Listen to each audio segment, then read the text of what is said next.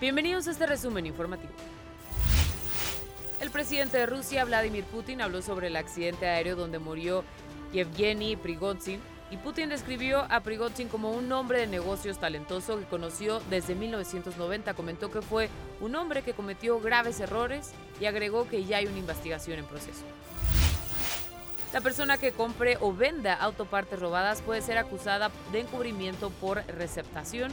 De acuerdo con el artículo 243 del Código Penal Capitalino, se castiga con 2 a 7 años de prisión, además de 50 a 120 días de multa, es decir, entre 7.622 y 12.448 pesos.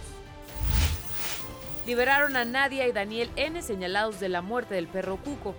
El juez de control les dictó tres medidas cautelares, pagar 50 mil pesos cada uno, acudir a firmar cada 15 días y no acercarse a las personas que declararon en su contra.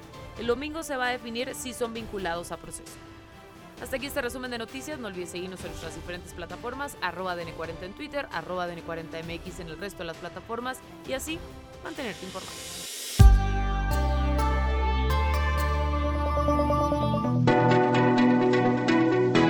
Podcast es presentado por VAS, la super app que te ofrece muchas y nuevas formas de pagar todo lo que quieras con tu celular.